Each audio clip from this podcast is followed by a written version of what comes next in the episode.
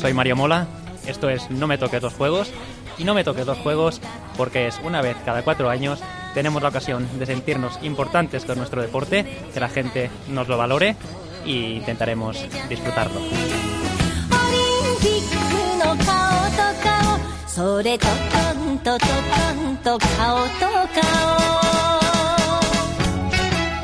Pues sí, estos no me toque los juegos y sí, este es Mario Mola. A mí sinceramente, ¿qué quieres que os diga? Me cuesta bien hacer eh, bien una cosa, quizá comer croquetas sea lo que mejor se me da, pues este chico hace tres bastante bien. Eso de nadar, de andar en bici y de correr.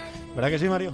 Bueno, muchas gracias. E Uno lo intenta, sin duda es un deporte muy completo, en el que es intentar minimizar al máximo esos eh, pequeños errores y intentar ser lo más completo posible. Vamos que si soy, y ya te vas a enfadar conmigo desde el inicio de la entrevista, si soy realmente específico, dos se te dan muy bien y una bien justito, ¿no? Pues mira, a pesar de que eh, empecé en el mundo de la natación y desde los 5 años estoy en la piscina, nunca ha sido eh, o nunca he tenido especial facilidad para ello y eso en parte ha sido lo que también me ha motivado a seguir eh, trabajándomelo e intentar demostrarme a mí mismo que por no tener facilidad en algo no hay por qué descartarlo, sino que hay que seguir luchándolo. Pero eres muy cruel contigo mismo porque te leí en una entrevista, soy como una estrella de mar, me tiras y voy al fondo. Bueno, no es para tanto, pero hay que tomárselo con, con filosofía. Es cierto que, que son muchos años en el agua y que ojalá me gustaría tener la facilidad que unos tienen para nadar, pero, pero tengo la fortuna o tal de haberla tenido en otras, en otras modalidades, como puede ser la carrera a pie, donde sin haber hecho demasiado, pues tuve ocasión de, de correr y competir a nivel nacional incluso en atletismo, así que no me puedo quejar, simplemente aceptar quién soy y trabajar para ser mejor. De los que se les da muy bien está tu chica, está Carol Rutier, que es una de las mejores nadadoras de- del circuito mundial y siempre sale arriba en natación. Eso es esa contradicción, ¿no? Ella, a ti te cuesta enganchar con los de arriba y ella sale siempre en cabeza. Bueno, uno quizás se junta con aquello que lo completa y creo que entre los dos pues hacemos un buen, un buen tándem. Sería un buen triatleta ese, ¿eh? Carol que empiece la natación y Mario que siga luego con la bici y corriendo. ¿Cuántos años eh, has eh, participado en las series mundiales desde 2013? Echa la cuenta, es muy fácil. Mira, desde 2013, siete han sido los últimos, o por lo menos desde el 2011, 2012 alguna vez me dejé caer, pero cierto que desde han sido siete las que he competido centrado en las series mundiales. Solo para que la gente se sitúe, las series mundiales es la gran prueba mundial donde van absolutamente los mejores. De los siete años, ¿en cuántos has subido al podio en la general? Es decir, ¿en cuántos has sido uno de los tres mejores? No he hecho muchas cuentas, pero si no me equivoco y por la sonrisa que tú tienes, imagino que serán los siete. Sí, eh, ¿cómo narices está uno siete años en la élite del que dicen que es el deporte más duro del mundo? Pues no lo sé, no dándole muchas vueltas o no, no quedándose demasiado en lo que uno ha hecho, sino pensando en, en el futuro, en el mañana. Está claro que valoro muchísimo mi carrera o lo que he podido hacer hasta ahora, pero lo dicho, cuando me has dicho los cantidad de años no lo tenía ni en mente, no lo- ni lo pensaba, es algo que, que por supuesto, lo dicho, mm, la familia por supuesto valora y que todos valoramos y disfrutamos, pero que yo ahora estoy centrado en el mañana, en intentar año de Juegos Olímpicos, año de Mundial y a pelearlo. Ahora hablamos del, del mañana, pero con todos los grandes campeones que me cruzo, todos me dicen lo mismo. La forma de ganar mucho es no pensar en lo que has ganado, sino en lo que te queda por ganar. O sea, todos los grandes campeones con los que hablo me dicen lo mismo. Pero bueno, para que la gente se sitúe, bronce, plata, plata, oro, oro, oro y plata. Esos han sido los eh, siete re- resultados de Mario Mola en las series mundiales. 365 días tiene el año. ¿Cuántos? Nada de entrenamiento, pero nada, ¿eh? No me vale eso que decís vosotros de, va, voy a salir a rodar un poquito y en realidad os tiráis 60 minutos a un ritmo que yo no sigo ni en coche. ¿Cuántos? Nada, sin hacer absolutamente nada, ni zapatillas, ni coger la bici, ni echarte a la piscina. Con toda seguridad, siete. Siete días en los que, por obligación, no hacemos nada. De 365, tú estás loco, chico.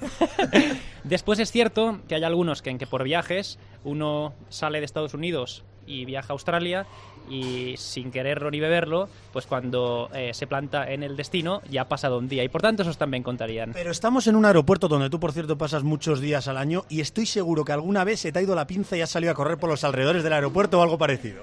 Pues alguna vez hemos tenido que, trampear para poder por lo menos eh, trotar un poco, mover las piernas. Al final el cuerpo ya te lo pide. Cuando estás acostumbrado a entrenar tanto, el no hacerlo eh, es, no, es, no es a lo que estás habituado, sin duda. Mover las piernas. Este chico mueve las piernas a tres minutos el kilómetro, más o menos. O sea que no es el mover las piernas que tenemos los demás, un poquito más. Pero bueno, el día más duro. O sea, no sé, recuerda el día más duro del último año de, de entrenamientos. ¿Cuánto puedes hacer de cada? No volumen general, sino el día más duro. A ver, nosotros, os- la filosofía que tenemos es, eh, es siempre creer en o pensar en el conjunto. Eh, no somos superhéroes ni de, de un día. y al final eh, es la suma de los días, es lo que nos ha hecho, o creo que lo que nos permite competir bien durante los siete meses que los que discurre el campeonato del mundo es no dar espectáculo en un día entrenando, y, ir acumulando para llegar bien a las, a las citas importantes, porque al final creo que durante el año uno tiene una serie de, de buenos disparos y si los gasta entrenando, eh, después los echa en falta. De todas formas, pues sí ha habido días pues muy generosos, al final hay días en los que hacemos cuatro sesiones, empezamos pues con media horita de carrera a pie, después pasamos a, a la piscina para nadar cuatro o cinco kilómetros, después cogemos la bici para salir una horita, una horita y media, para soltar piernas antes de la sesión grande, que es la de carrera a pie, volver a, a, pues, calzarse las zapatillas de correr, ir a la pista o buscar algún sendero y, a sufrir hasta el resto del día. No os atreví a decir los ritmos porque os digo de verdad que os asustarían. ¿La hora más intempestiva a la que has eh, salido a entrenar? O sea, ¿eres capaz de algún día estar eh, durmiendo, desvelarte y decir, pues voy a salir a entrenar? No, no, la verdad es que no, que tengo la suerte de descansar bien y que soy consciente de la importancia de descansar bien, pero sí es verdad que con los cambios de hora hay veces en los que uno está a las 5 de la mañana desvelado, está en Japón, amanece y ya está deseando ponerse los zapatos y salir a entrenar. Que yo a esas horas estoy deseando ponerme una serie y medio dormitar o, no sé, mirar internet, no salir a entrenar. Sí, es verdad. Somos un poco enfermos en eso, y, pero claro, es que estás habituado a una rutina y salir de ella te cuesta mucho y es como todo. Al final eh, uno valora el descanso y, el, y, las vacaciones y el estar tranquilo, pero cuando se acumula el tiempo así, después uno echa en falta lo que verdaderamente le gusta, que es entrenar. De hecho, dicen que te gusta mucho, hablando de gustos, una frase de Woody Allen, la única manera de ser feliz es que te guste sufrir y en nuestro deporte creo que viene al, dedo. Es cierto que, que siendo un deporte de resistencia, al final una hora o dos horas de competición en las que uno compite como si realmente estuviera y fuera a competir un, uno o dos minutos, pues el resultado es una prueba muy agónica y lo único que, que te lleva a seguir adelante es disfrutar en la medida de lo posible del esfuerzo. De hecho, eres un tipo que ha pronunciado frases muy, muy llamativas, para el resto de mortales al menos, Voy a leerte algunas y me dices lo que te dé la gana porque creo que nuestros oyentes van a, van a alucinar bastante. Descanso estudiando, me da tranquilidad y me entretiene. Sí, creo que lo que me han inculcado ha sido la importancia del, estudio, del mantener la cabeza activa. Eh, está claro que a día de hoy he hecho del deporte mi trabajo y esta es mi prioridad, pero creo que no dejar de lado los estudios me ha permitido estar más centrado cuando tenía que que competir, que entrenar y tener la tranquilidad de que si esto no salía bien, no pasaba nada. Empresariales, máster de mercados financieros y creo que devoras libros, por lo que me han contado. Bueno, me entretiene. Eh, he encontrado, he tenido la suerte de encontrar un, mundo, el de la empresa y el de, las finanzas, los números, que, me atrae. Mm, para mí no es un esfuerzo ponerme a leer sobre ello y al final es cierto que no es ir a hacer flexiones o ir a pegar saltos, sino que es estar sentado y dedicar el tiempo a leer. Deportista estudiante, bicho raro, ¿eh? No hay muchos de estos, pero bueno, seguimos. No salgo de fiesta ni ceno fuera de casa. Bueno, en eso sí que la fiesta o el mundo, sobre todo la noche, no es, no es mi, mi ambiente, nunca me he sentido cómodo en ello y, por tanto no es algo que añore porque simplemente no lo he vivido. Así que yo desde, desde muy pequeño, 15, 14, 15 años, en los que los jóvenes empiezan a salir y, quedan, mi salir era salir el sábado o el domingo a las 9 o 10 de la mañana a entrenar y eso es lo que a mí me llenaba. Entonces ese fue mi hábito y por eso no es algo que a día de hoy añore. Es cierto que salimos de vez en cuando a cenar fuera. Vale, vale, te perdono, porque es que si no, a ver quién te aguanta. Pero, pero he de decir que no es el horario en el que la mayoría de la gente en España saldría a cenar. En el que yo salgo sí, porque tengo un peque de 17 meses y o coges el primer turno el de 8 y media de la tarde o, ya no. Sí, muchas veces nos ha pasado de salir a, un restaurante y tener que esperar a que nos abrieran porque estábamos antes del horario de apertura. Sé de qué me hablas perfectamente. Y esta, la verdad que llama la atención también, aunque va un poco en consonancia con la anterior. Raro es el día en el que a las nueve y media no estoy en la cama. Sí, a ver, lo he dicho, creo que antes, el descanso es tan importante para nosotros como el entrenamiento. Al final, cuando uno eh, pasa 5 o 6 horas entrenando a lo largo del día, eh, cuando llegan las 8 o las 9 de la noche, creo que lo único que desea es estar en cama. Y si uno quiere empezar pronto también al día siguiente, pues si está a las 9 ya preparado para ir a descansar, a veces uno no se duerme al instante, pero 9 y media, 10, eh, por lo general estamos ya, hemos desconectado. Un tipo que solo entrena y estudia. Un tipo que no sale de fiesta, eh, sale a cenar de vez en cuando. Tú lo siento, pero no eres español. Eh, eh, siendo de Mallorca, ¿tienes algún gen alemán o algo así de, gente formal? No sé, me sabe mal, pues suena aburridísimo, pero Pero bueno, al final tenemos la suerte de compartirlo con gente que está en la misma órbita, en, la misma, en el mismo estilo de vida. Y al final de lo que disfrutas es eso, es del día a día y de esa rutina, de esa normalidad. Y está claro que, por supuesto disfruto de ir, a, de ir a cenar fuera y de pasar tiempo con amigos, pero a día de hoy eh, al final hay que hacer una elección y si, si quiero aprovechar estos años, pues sé lo que me toca. Uno que sabe lo que quiere, español, ¿eh? español y de los que nos gana muchas medallas para, para nosotros. Aunque eso sí, mi favorita, mi frase favorita, la escribió una chica que tenemos aquí al lado que se llama Carol Rutier, que es tu chica, también triatleta y de las buenas, por cierto, cuando ganaste tu tercer mundial. El amor más fuerte y más puro no es el que sube desde la impresión, sino el que desciende desde la admiración. Creo que iba a escribir te quiero mucho y se le fue complicando y al final te escribió esto. Sí, Carol no deja de, no de sorprenderme. Eh, lo hizo, por supuesto, eh, o lo ha hecho desde el principio en el deporte. Después, desgraciadamente, con el accidente que tuvo y, la forma con la que lo ha superado y la normalidad con la que lo ha llevado y me ha permitido también a mí llevarlo. Y, para mí es un apoyo importantísimo, por supuesto. Eh, al final tenemos la suerte de compartir el día a día al lado mi familia, por supuesto, eh, están siempre apoyando muchas veces desde la distancia, pero tener la suerte de tener a Carol cerca, haciendo o conviviendo el mismo deporte, disfrutando el mismo deporte, ha hecho, como digo, de, lo que sería un trabajo, de lo que es un trabajo, pues algo muy llevadero. No, no, te iba a preguntar por ello, pero ya que lo has puesto sobre la, sobre la mesa simplemente, momento durísimo. O sea, eh, no sé cómo ahora eres capaz, bueno, tú y ella, que sigue saliendo, de salir a entrenar, de ponerte en una bici sabiendo que, que, a tu chica le pasó lo que le pasó. Lo recordamos muy rápidamente. Le vino un coche de frente, se despistó sin venir a cuento y la arrolló. Y bueno, afortunadamente aquí sigue y, y, y, y muy contentos que estamos de ello, pero que podía haber sido otro final perfectamente. Por supuesto, a ver, uno cuando sale a la carretera en bicicleta sabe a lo que se expone. Lo que pasa es que todos creemos que no nos va a tocar a nosotros. Y hasta que no sucede, pues uno no es plenamente consciente del peligro que hay eh, en las carreteras.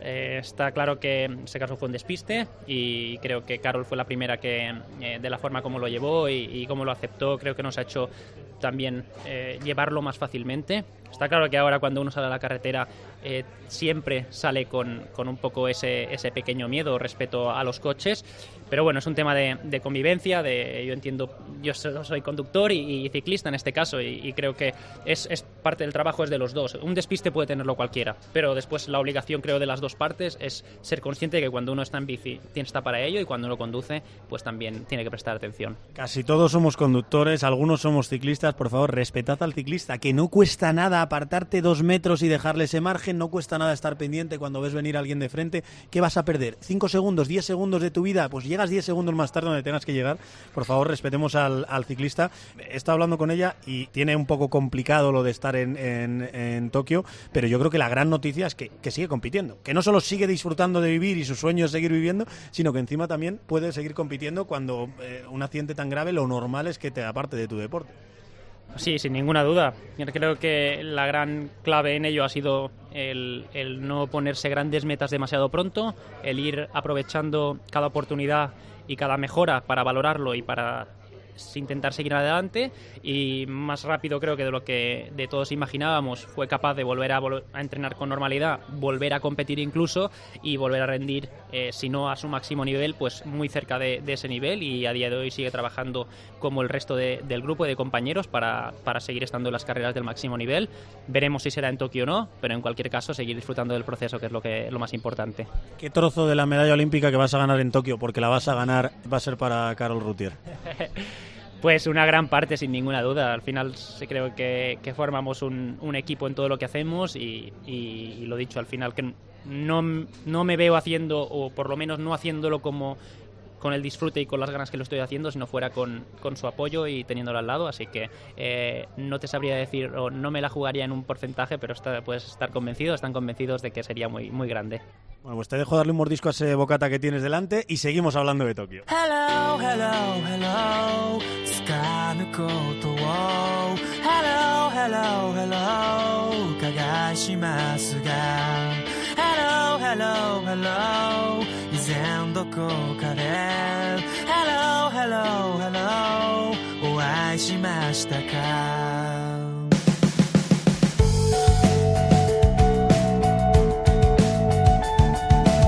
Otra frase. He aprendido a no obsesionarme con los Juegos Olímpicos. Traduce. He tenido la suerte de, de tener ya dos experiencias olímpicas y, y si bien es cierto que en la primera eh, para mí fue un prem- un premio, llegué falto de entrenamiento, de experiencia, de todo.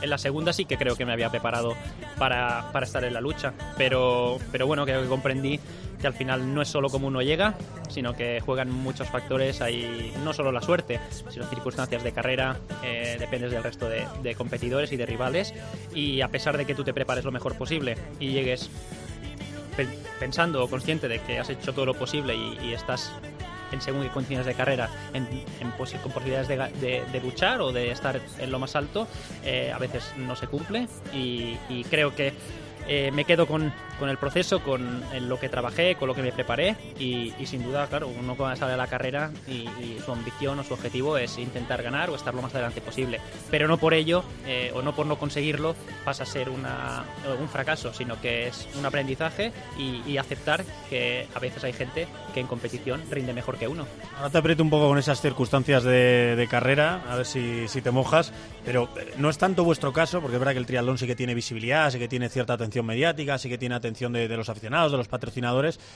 pero ¿qué quieres que te diga? Debe de ser duro estar cuatro años trabajando, yo siempre digo que los Juegos Olímpicos no son cada cuatro años, son cada día, conseguir muchos resultados esos cuatro años y que parece que solo jugamos, y en tono el mea culpa, por lo que pase en los Juegos Olímpicos. Hombre, muy justo no suena, la verdad. Bueno, es parte del juego, pero desde que estamos ya, formamos parte ¿no? de, este, de este mundo, somos conscientes de ello y hay que, hay que saber aceptarlo. Eh, para nosotros, tan o más importante y mayor nivel incluso hay un campeonato del mundo, porque no hay que olvidar que en los juegos la participación es más limitada y por tanto siempre se queda gente con posibilidades de hacerlo bien fuera y eso cambia la carrera también. Entonces, eh, los juegos lo hacen importante la repercusión y el seguimiento que tienen. Pero más allá de eso, no dejan de ser una carrera más y, y yo intento tomarlo en la medida de lo posible, ah, tal y como he dicho, como una carrera más. ¿Pero eso me lo dices como una frase hecha? ¿O de verdad tú no te levantas y te acuestas todos los días diciendo Tokio, Tokio, Tokio, tengo que hacerlo bien en Tokio? De momento te aseguro que no, que no ha sido nunca mi obsesión. Eh, por supuesto es una ilusión y, y- y a medida que se acerca la fecha, pues soy consciente de que la cantidad eh, de juegos en los que uno puede estar es limitada, muy limitada, por el hecho de, repetirse cada, cada de esos cuatro años y por tanto eh, tengo las ganas de aprovechar esta oportunidad. Pero más allá de eso, pues intento eh, centrarme en el día a día y no darle más importancia, que al final la que creo que tiene, que es una, una prueba sí especial, pero una carrera más. Tú ya has estado en dos, vas a estar en el tercero. El Londres 2012, eras el triatleta más joven de todos los participantes. ¿Recuerdas cómo quedaste, cómo terminaste?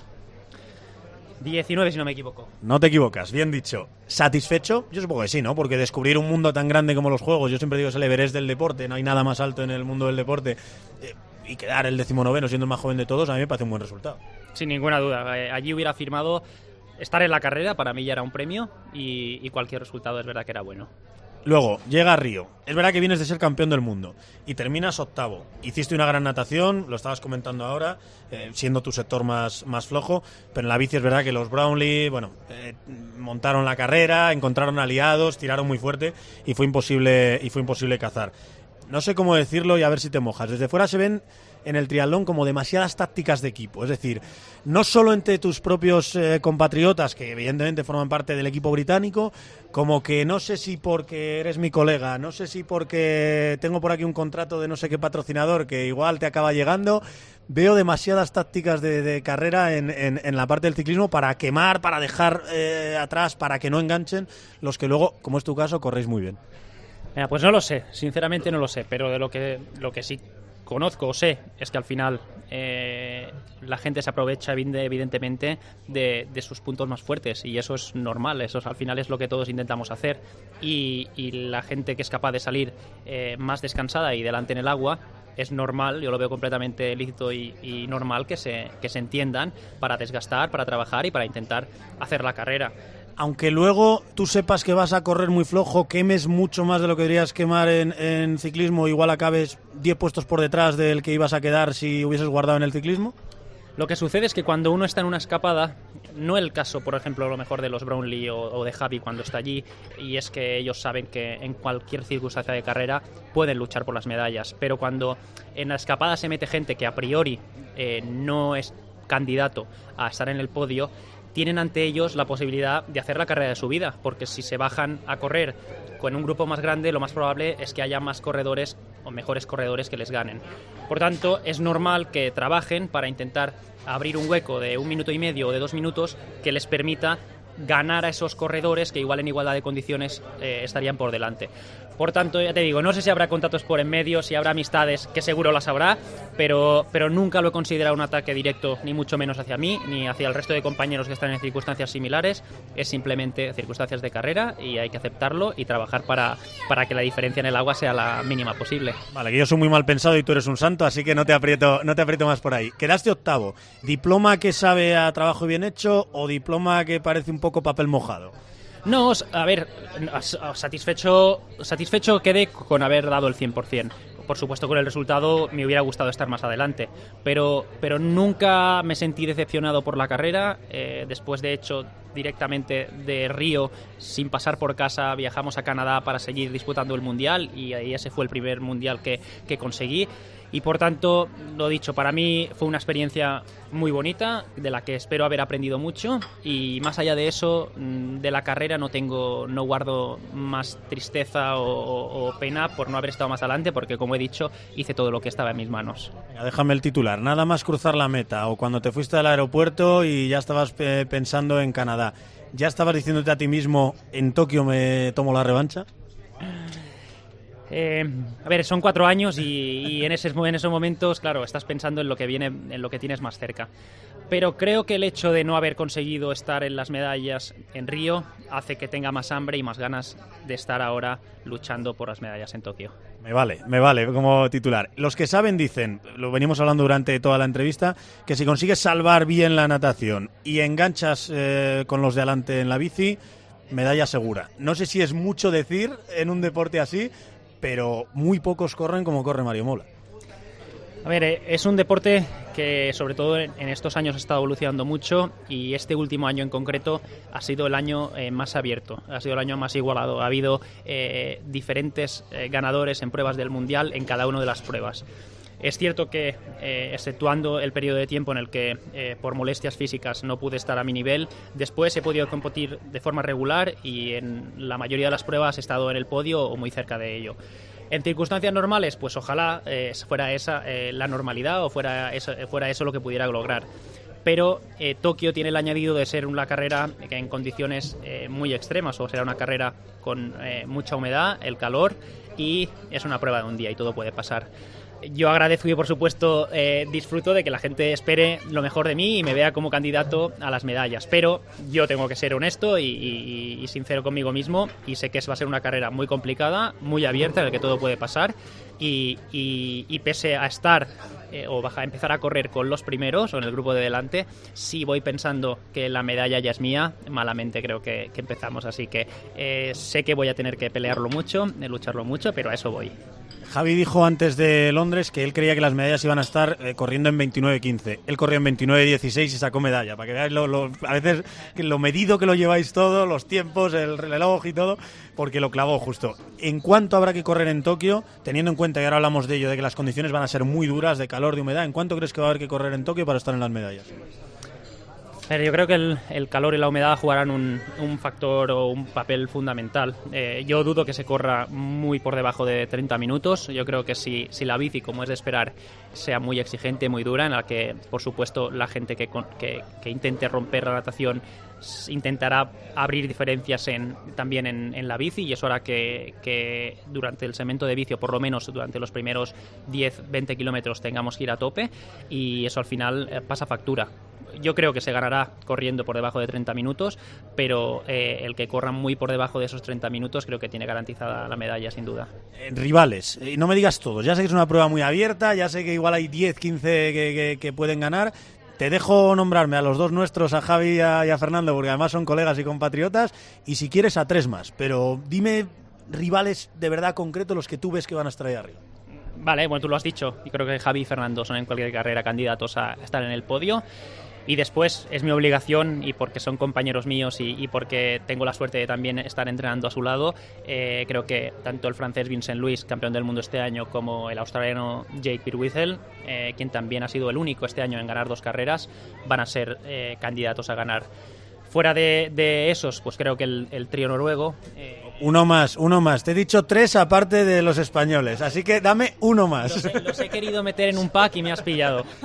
A ver, mm, el quien mejor lo ha hecho este año es Christian Blumenfeld, es el, el más conocido de ellos y, quien eh, a priori mm, también es uno de los candidatos a luchar por las medallas. Bien, nos quedamos ahí con, con Javi Gomendoya y con Fernando Alarza de los nuestros, además de Mario Mola, y luego con, con el francés, con, con Vincent Luis, con eh, el australiano y también con, Blumenfeld, con el, con el eh, noruego. Hablando de compañeros de entrenamiento y de amigos, esto del triatlón me gustaría verlo a mí en otros deportes, o no sé si me gustaría, porque igual es exceso de amistad y no sé. ¿De verdad antes de jugarte en 2015 el Mundial con, con Javi Gómez Noya saliste a entrenar el día anterior con él? O sea, precisamente con el tío con el que te ibas a jugar el, el título mundial al día siguiente. Sí, sin, por supuesto. Eh, creo que por encima de, la rivalidad y de las ganas de, competir y hacerlo bien, eh, pues está la relación personal y lo que uno aprende estando con, gente de, de su nivel y además de su de, el tipo de persona, ¿no? Y al final creo que tenemos mucha afinidad y, y lo pasamos bien el tiempo en que estamos juntos y podemos entrenar juntos y, y por supuesto, igual que con él, eh, poco antes de, la gran final del año pasado en, en Gold Coast, en Australia. El miércoles antes de, la carrera teníamos el último entrenamiento de carrera importante y, y, nos disputábamos el campeonato Vincent, Jake y, yo y nos juntamos para hacer el último entreno porque al final quiere, creo que quiere eso, lo que yo pienso es que rodearse de, los buenos, o rodearse de aquellos que le hacen a uno mejor es en beneficio, por supuesto, de, del conjunto, pero también de uno, de uno mismo. Ah, dile a los de otros deportes que justo cuando se vayan a jugar el gran título del año se pongan a, entrenar juntos. Lo hemos dicho, calor, humedad. ¿Te preocupa? ¿Estás sumido? ¿Te vas a preparar específicamente para, para, ello? Porque, por ejemplo, han tenido que adelantar una hora la, hora del triatlón olímpico y vais a salir a las seis de seis y media de la mañana. Así es. A ver, allá este año han tenido ocasión de competir allí y las condiciones, pese a que eh, no fueron extremas porque salió un día un poco nublado, eh, va a ser una carrera muy dura. La humedad, sobre todo, es, jugará un papel eh, muy importante, pero en nuestro favor decir que bueno que son nacido en Mallorca, he pasado allí 18 años, no es algo que me asuste especialmente, pero por supuesto es algo que tenemos en mente porque eh, una cosa es estar tirado en la playa a, a, 35 grados y humedad y la otra cosa es estar corriendo a tope eh, en esas mismas condiciones. Por tanto, eh, creo que lo más importante va a ser estar llegar en el mejor estado de forma posible, pero creo que esa preparación, esa aclimatación al calor también jugará eh, o será muy importante. Supongo que mucha hidratación y durante la prueba y, y estar muy pendiente. No sé si al madrugón también se adapta uno de alguna manera, adelantando los entrenamientos o a ti no te va a costar porque ya hemos dicho que te acuestas muy pronto, pero, pero seis y media de la mañana poner el cuerpo a pleno rendimiento, ¡buh! Tú lo has dicho, al final es eh, irse adaptando los días previos, empezar pronto y, al final creo que viniendo de, Europa, como probablemente será el caso, es no adaptarse demasiado al horario de Japón, simplemente seguir un poco con, nuestro horario eh, y cuando uno cuando uno llega, irse a dormir, normalmente uno llega a Japón del vuelo pues a las 4 o 5 de la tarde, pues a las 8 eh, cerrar sesión, ir a descansar y, y, empezar ya a las 4 o 5 de la mañana todos los días. Y de esta manera pues no hace falta tampoco adaptarse al horario de Japón, sino que es estar al 100% a las 6 y media de la mañana, que es cuando nos tocará. Tengo aquí un papel. ¿Firmas la plata olímpica? Aquí, ahora, la plata. Eh, no, no, no firmo la plata. Eh, creo que eh, mi ambición tiene que ser salir a luchar por estar lo más adelante posible y eso es luchar por el oro. Después, una plata, por supuesto, la tomaría y la disfrutaría muchísimo, pero creo que todo lo que sea no salir con la ambición de, del oro es regalar plazas. Y me los has puesto entre los favoritos. ¿Un triplete español? ¿Un Mario, Javi, Fernando, en el orden que sea y en el orden que salga ese día? ¿Es una utopía o es un sueño, hombre, muy difícil pero posible? creo que lo, firmará, lo firmábamos todos los tres en un momento. A ver, es muy complicado, está claro que, que creo que individualmente los tres tenemos opciones de en cualquier carrera estar luchando por las medallas, pero claro, copar el podio significa que todo el resto de los principales candidatos falle, y eso es muy complicado. Pero creo que ya solo que se mencione y que sea algo que, que se tenga en mente o que sea posible, aunque sea remotamente, hablan muy bien de la salud del triatlón español.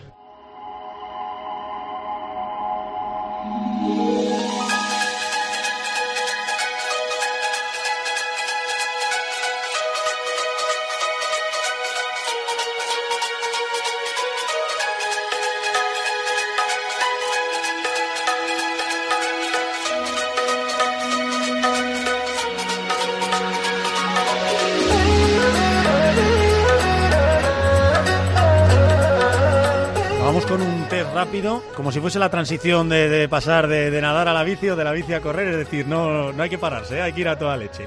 La primera vez que competiste, en tu caso en natación, ¿cuándo fue? ¿La recuerdas? Bueno, la recuerdo, pero 8 o 9 años. Alguna piscina allí en, en Palma, donde crecí, eh, pues allí tuvo que estar el, el inicio. Debe estar grabado en vídeo porque mis padres seguramente estuvieron allí y, y habrá algún recuerdo eh, filmográfico. Reconócelo, eras muy malo. Eh, malísimo, sí, malísimo. Y además nadaba. Es que ni siquiera nadaba al crawl, que es lo que a día de hoy tenemos que hacer. Eh, Nadaba a braza, o sea que, que de poco me ha servido, sinceramente. La primera medalla o trofeo que ganaste. Wow. a ver, inicialmente en natación no lo hacía del todo mal. Cuando digo inicialmente, claro, era muy pequeño. Pero bueno, algún, algún trofeo, los chicos de, que nadaban en ese momento, seguro que, lo recordarán y de vez en cuando ya, ya, me, ya me dicen, "Oh, con lo bien que lo hacías al principio, ¿qué ha pasado? Eh? Pues bueno, eh, era en braza, era en otro siglo. ¿A- ¿Aún la tienes esa medalla, ese trofeo o no? No guardas cosas tan antiguas. Fuimos guardando muchas cosas, lo que pasa es que cuando mis padres cambiaron de, de residencia, de domicilio, hubo muchas cosas que tuvieron que quedar atrás, porque es verdad que ahora pues, nos dan una pequeña medalla y eso es fácil de transportar, pero cuando eres más pequeño a veces te dan unas copas gigantes, que eso sí que es un, es un trabajo ¿eh? y eso ocupa espacio, así que eh, no sé si la tendría, no te, no te lo puedo asegurar. ¿Quién te dijo, anda bobo, que del triatlón no se vive? Con o sin insulto, ¿eh? que igual fue sin insulto. No sé. mm, a ver, mi entorno siempre ha sido muy positivo en cuanto a ello. Es cierto que de lo más próximo, por supuesto, mis padres y especialmente pues mi padre, por ejemplo, siempre ha sido de, la idea que lo primero era estudiar y creo que es algo que se me ha quedado, por supuesto. Pero, pero si a lo mejor había alguien que era mucho más partidario de que no me metiera los pájaros del, del, del triatlón en la cabeza, pues igual eh, venía, venía por su parte, pero de hecho creo que me, me ha venido bien que también fuese así. Eso es, eso es. Los papás siempre hay pendientes de lo importante que es estudiar. El primer recuerdo olímpico. La primera vez que dices, "Ay, yo recuerdo que me senté a ver la tele y vi algo. Mm, Yo, yo creo que Sydney. Eh, yo creo que esos son los primeros juegos que, que seguí, que vi. Eh, Qué joven eres, macho. claro, de, de año- Yo tengo recuerdos de Barcelona 92, por eso te digo. con dos años no, de- no- ahí sí que no recuerdo nada. Y, y después el 96 tampoco, 2000, creo que el 2000. Y sobre todo recuerdo ver la natación, que era lo que hacía en ese momento, y el atletismo. ¿Y recuerdas decirte a ti mismo, yo un día voy a estar ahí? O con aquella edad no soñabas con algo tan gordo. Ver, aspiraba a hacerlo bien en el deporte, siempre, siempre me ha gustado y a pesar de que en mi familia pues a lo mejor no haya habido tanta o tradición o tanto interés por el deporte profesional, eh, pues siempre era algo que tenía en, al fondo ahí de la, de la cabeza y, y que aunque no me planteaba, no lo veía como algo verdaderamente realista, pues bueno, todos los niños tienen derecho a tener esos sueños y, y creo que es bueno porque al final eh, hay que vivir de esos pequeños objetivos o en ese caso gran objetivo. Esta es con la que os pillo a los que no estéis tan pendientes como debéis de esos Juegos Olímpicos que a mí tanto me gustan. ¿Qué día te vas a jugar tu prueba olímpica? ¿Qué día te vas a jugar subir al podio olímpico? 27 de agosto, si no me equivoco, cambiaron... De julio. Ah, tienes razón, Julio. 17 de agosto estaremos ya todos de vacaciones, espero. Bueno, tú no sé, yo sí. Un mes. Sabía que era el 27. Y normal- Ya salgo, ¿eh? a mi, a mi favor, eh, si es justificación, siempre se competía en agosto. Lo que pasa es que, como en este caso vamos a ser de los primerísimos en competir, nos toca en julio. Pero tengo asociado juegos en agosto y, y de ahí mi, mi error, sí, lo siento. El titular que quieres leer ese 27 de julio de 2020 en la portada del diario Marca, por ejemplo, que son colegas nuestros. Olin. Bueno, triplete español. Triplete español. Y me da igual el orden, claro. Ojalá que sí. Si tú eres el oro un poquito mejor que cualquier otro orden. Eh, A ver, esto es un deporte individual y por supuesto uno quiere hacerlo bien, pero en unas circunstancias así, eh, la verdad es que es en, en el sería la, la situación de carrera que menos me importaría. Hay testigos aquí cerca. ¿Alguna promesa si ese titular se cumple? Eh, promesas, no sé. Acostarte a las 3 de la mañana después de haber salido de fiesta un día. A ver, supongo que tendríamos que celebrarlo. Tendríamos la obligación de ir a celebrarlo. dime hora, dime hora de esa noche. El día que ganas tu medalla olímpica. Dime hora a la que te vas a acostar esa noche. Hombre, un día loco de irse a las diez y media, once, puede tenerlo cualquiera. La madre que te parió. y lo contrario, y esta es eh, con la que me gusta cerrar porque es un tema que me, me toca mucho y que me mosquea mucho, imaginaos a vosotros que sois los que lo curáis de verdad. ¿Qué harías si al que te quita esa medalla olímpica tú quedas cuarto, luego se demuestra que es un puñetero tramposo, que se ha dopado y que ha jugado sucio con todos los demás? Uno no puede hacer mucho, eh, pero por supuesto sentir la impotencia, ¿no? De, ver cómo eh, de forma ilegal a uno se le ha quitado algo que, que merecía. Al final, eh, a pesar de que uno recupere la medalla y que se le devuelvan eh, los premios, que se le devuelva eh, ese trozo de metal, yo creo que es la sensación y la emoción que uno siente cuando cruza la meta en esas posiciones de podio. No hay nada que lo pueda suplir y en este caso, lo digo, hecho, rabia y una impotencia tremenda. Pues nada de acabar ni con rabia ni con una impotencia tremenda. Vamos a acabar con alguna sonrisa y con alguna sorpresa. Además, me estoy yendo de tiempo y tienes que coger un avión.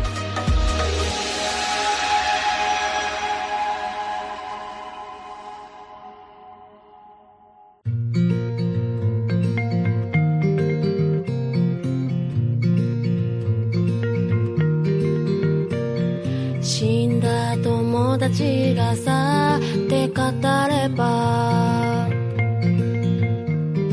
売れんのか？結局この世の表現ってのは登場だけで成り立ってんのかな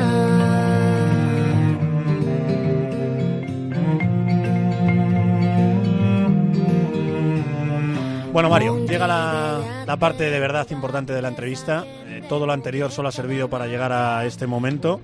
Quiero que escuches las verdaderas preguntas especiales, las verdaderas preguntas buenas de, de esta entrevista. Allá va la primera. Hola, soy Yolanda, la madre de Mario. Y mi pregunta para él es, ¿qué es lo que más echas de menos cuando estás fuera de casa? Pregunta de madre total. Así es, a ver. Está claro que lo, lo que más hecho de menos es, es a la familia, es a ellos. Sin duda, para mí, el pasar 250, 300 días fuera de casa es muy duro y es lo que, lo que uno más echa de menos. Pero, pero bueno, también he de decir que sí que soy un poco tiquismiquis en, con, con el tema de, del descanso y de, y de recuperar y de, de descansar y la cama, mi cama o la cama que tenemos en, en casa, eh, el colchón, lo echo mucho de menos cuando estoy fuera de casa también. 250 o 300 días fuera de casa, para que luego les digamos que han fracasado porque han quedado octavos o porque han quedado sextos en los Juegos Olímpicos. La madre que, que, que- que eso, que te trajo al mundo. ¿Tiquismiquis dices? No creo, hombre. Mira a ver la siguiente pregunta, a ver qué te parece. Hola, soy Carol, la pareja de Mario, y me gustaría, Mario, que les contaras por qué en casa te llamamos el Sibarita. esa, esa es buena, ¿eh? A ver, yo entiendo que es por mi obsesión y igual mi perfeccionismo ha llevado o aplicado en, todas las facetas, ¿no? Ya no solo en el deporte, es verdad que, que por ejemplo, con la comida o tal, pues sí, busco, intento, o siempre me, me ha llevado, me ha movido el intentar hacer o sacar lo mejor posible. Y en, igual en muchas de las cosas son tonterías. eh, los platos, pues cuando, ahora que este periodo lo pasamos en casa, estar cortando la fruta, las verduras y ver trozos demasiado grandes para la que era mi idea y decir, esto no se puede presentar así, esto hay que cortarlo más fino. Y que es una. ¿Me estás diciendo que para eh, 15, 20 días que pasas en casa le dices encima cómo tienen que cortar la fruta? Disfruta, chico, relájate un poco. Eh, sí, es cierto, no, lo acepto. Eh, a mi favor está que colaboro en la medida en que puedo y soy yo también el que, el que se pone allá al lado de mano de obra. Pero, pero sí es verdad que ha sido algo que he hecho siempre. Cuando antes pintaba, me enfadaba si no salía como yo quería y volvía a empezar, tiraba los folios porque no me parecía lo suficientemente bueno. Y nada, así soy, así me han hecho. Ya, ya, ya veo. Sí que es perfeccionista el chaval. No quiero yo hablar de enfados, no quiero yo que te enfades, sabiendo además como sé que tu familia es una roca, que sois un- vamos, una auténtica roca, que te enfades con eh, el último que, que pregunta, a ver por dónde va, que yo, yo no lo sé por dónde va este. Hola, soy Lucas, el hermano de Mario. Mi pregunta es, ¿este año por qué estás haciendo tanto gimnasio? Mi hermano siempre ya sabe lo que busca. A ver, la parte formal, o lo que debería decir, es que, que el año pasado es verdad que tuve unos problemas eh, de espalda, problemas físicos que, que me apartaron un poco de, de competir a mi mejor nivel a mitad de año y creo que gran parte de ello era igual haber descuidado un poco la parte de- del gimnasio y, y del trabajo sobre todo abdominal, de espalda. Pero después la otra parte, que es la que creo A ver, a ver, por ahí va, yo creo. que es por la que mi hermano lo pregunta, es porque desde hace igual un par de meses, incluso a finales del año pasado, nos dio por ir de vez en cuando al, al campo de golf a pegar un par de golpes y, y con mi movilidad no era capaz de dar a la pelota, me molestaba. Eras de madera, ¿no? Vamos. Una flexibilidad que ni los jugadores más seniors. Y dije, esto no puede ser así. Eh, un poco relacionado con lo otro. Claro, uno mira los, los vídeos, ve a los, a los que juegan, la facilidad con lo que lo hacen. Claro, yo me veía, yo no podía hacerlo así de mal. Entonces, claro, el gimnasio, ir a ganar movilidad, e ir a ganar fuerza, no solo me sirve para el triatlón, sino que en mi futuro como prometedor eh, golfista, pues quizás también juega un papel importante. Vamos, que te picas con tu hermano a saco y que lo que haga falta para acabar ganando a tu hermano. Tengo el teléfono aquí de, de John Ram, de Sergio García, van a estar contigo en Tokio. ¿Les pides algún consejo también? Es algo que, que tengo en mente, todo lo que uno puede aprender creo que nunca está de más y, además creo que es un deporte que estoy ahora siguiendo con, con más afinidad y con más, eh, o sea, con- de forma más asidua y, y disfruto viéndolo, disfruto practicándolo y valoro mucho el trabajo también que hacen. Dejo que coges muchos aviones al año y no quiero ser yo el responsable de que pierdas uno, que normalmente no, no los pierdes. Simplemente decirte que este micro, el que tienes justo delante, este micro azul, va a estar esperándote en la línea de meta de Tokio. Hagas lo que hagas, espero que en ese momento podamos hablar contigo y espero, si les dejas y no les retiras la palabra después de esto, que estos mismos que te han preguntado hoy puedan estar felicitándote porque has ganado una medalla olímpica, ¿vale? Muchísimas gracias a vosotros, ha sido un placer y ojalá que sí que nos veamos después de la línea de meta y sea como tenga que ser, eh, con una sonrisa y habiendo disfrutado de haber hecho el trabajo. Nos vemos en Tokio. Muchas gracias.